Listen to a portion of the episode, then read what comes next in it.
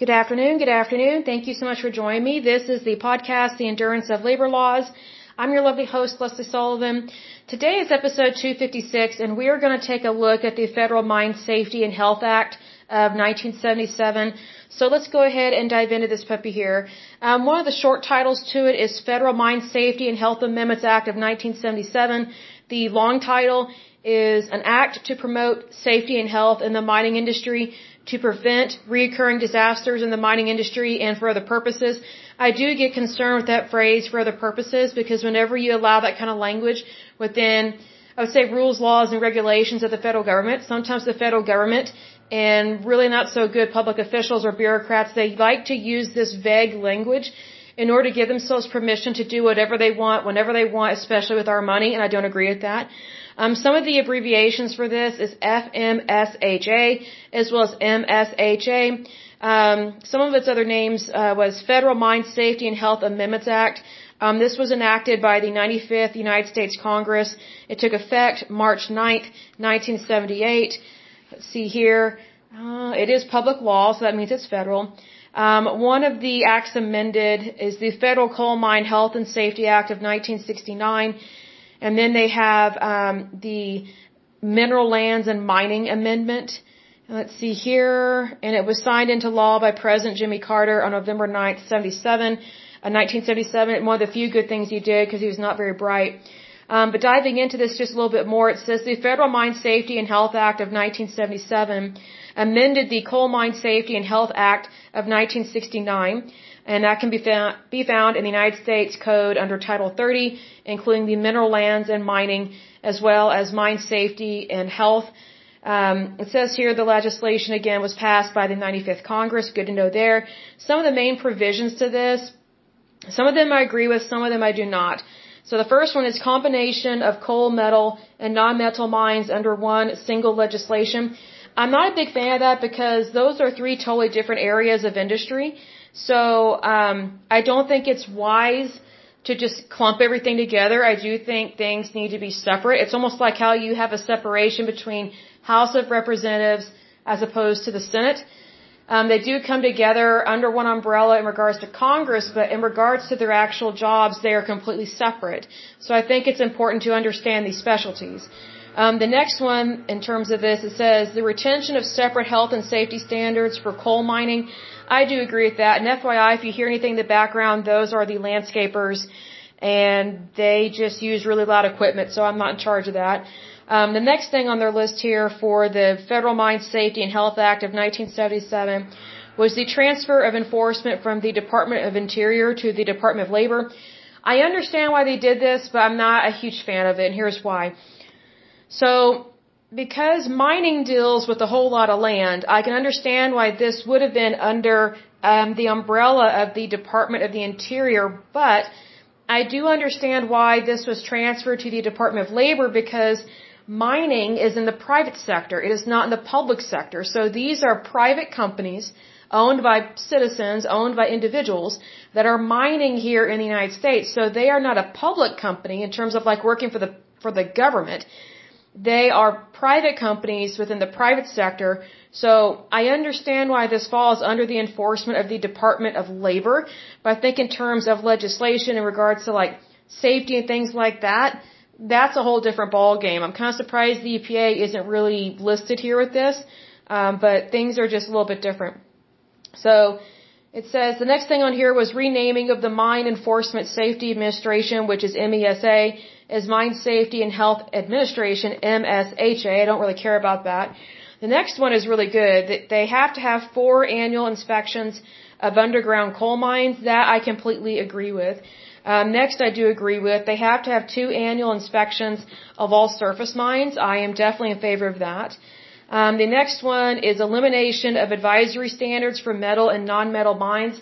I'm not a fan of that. I don't really understand why they would eliminate advisory standards unless it's something that is already taking place within the private sector. So, you know, like for example, if you are an engineer, um, a lot of the certifications that you get are within the private sector and then if you have to work on some kind of government project or maybe you have to have a license that goes through the state, that's when you get certified through the state, things like that. But a lot of these um, regulations, I would not not regulations, but standards are set by the actual companies within the industry that they actually work in. Because you have to remember that the public sector, aka the federal government or state government, does not invent anything. It does not create jobs.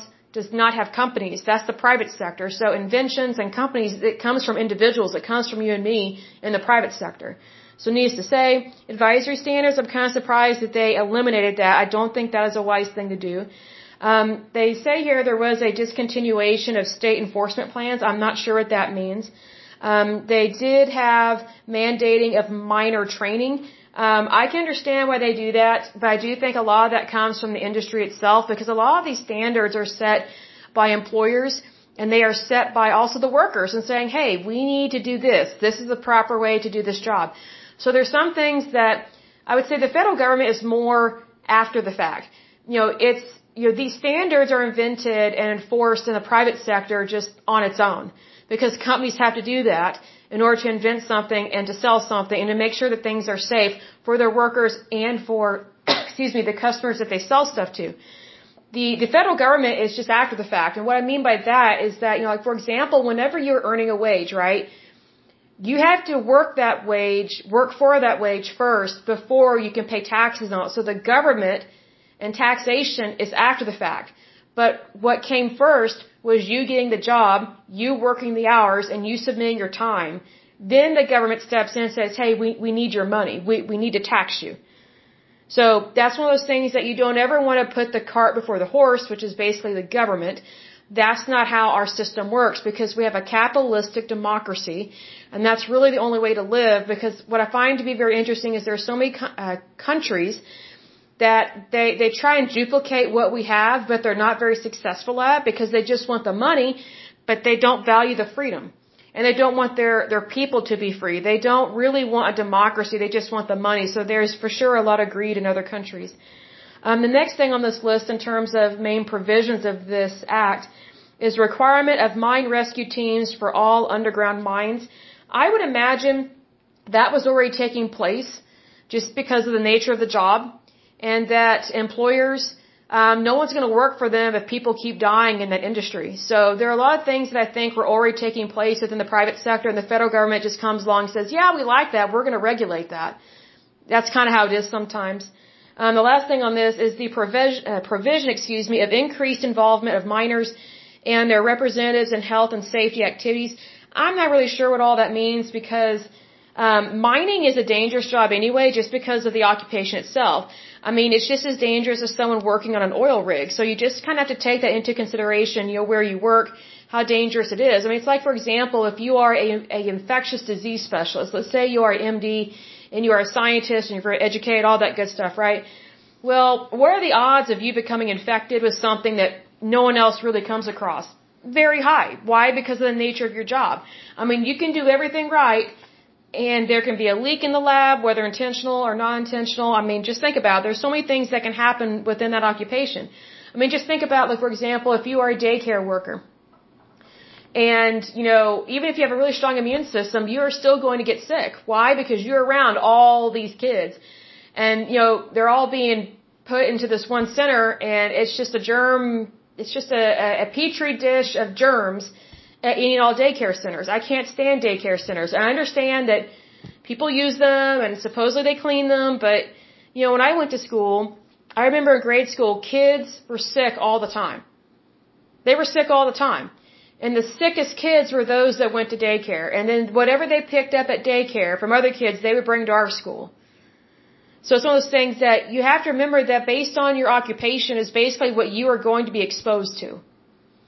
So you can do the whole OSHA thing, which is good. You can practice health and safety and all those wonderful things, but you need to be mindful of the actual type of work that you do. You know, let's say, for example, you are a heart surgeon and you're operating on an HIV AIDS patient.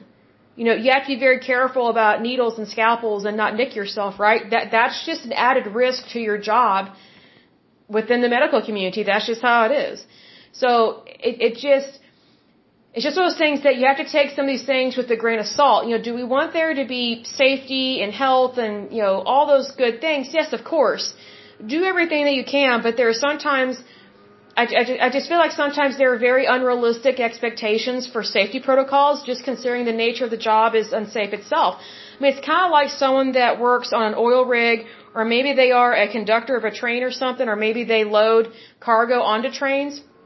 The nature of their job is very dangerous.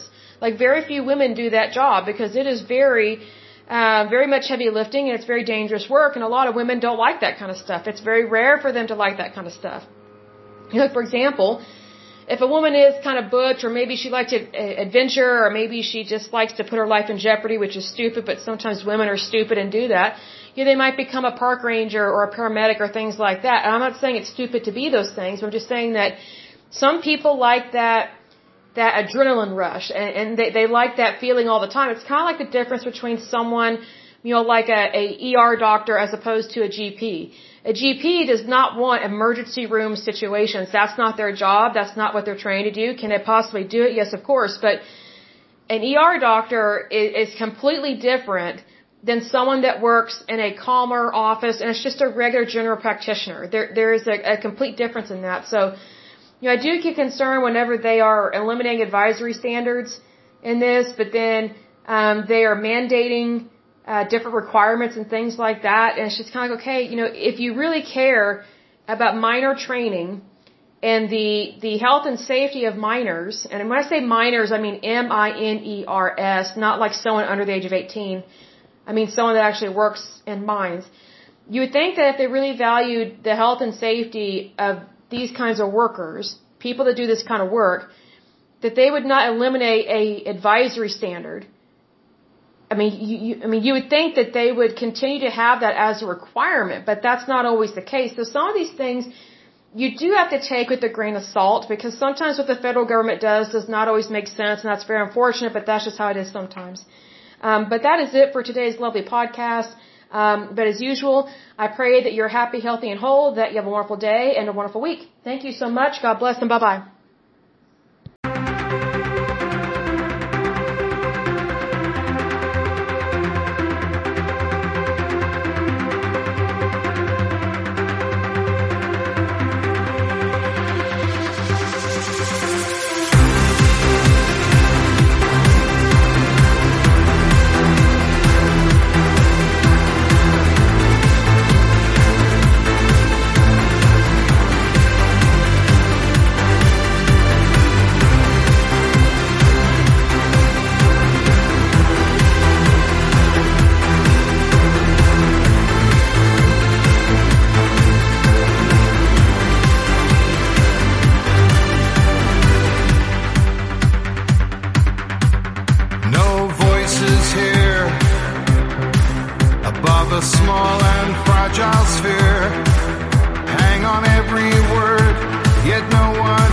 Us speak.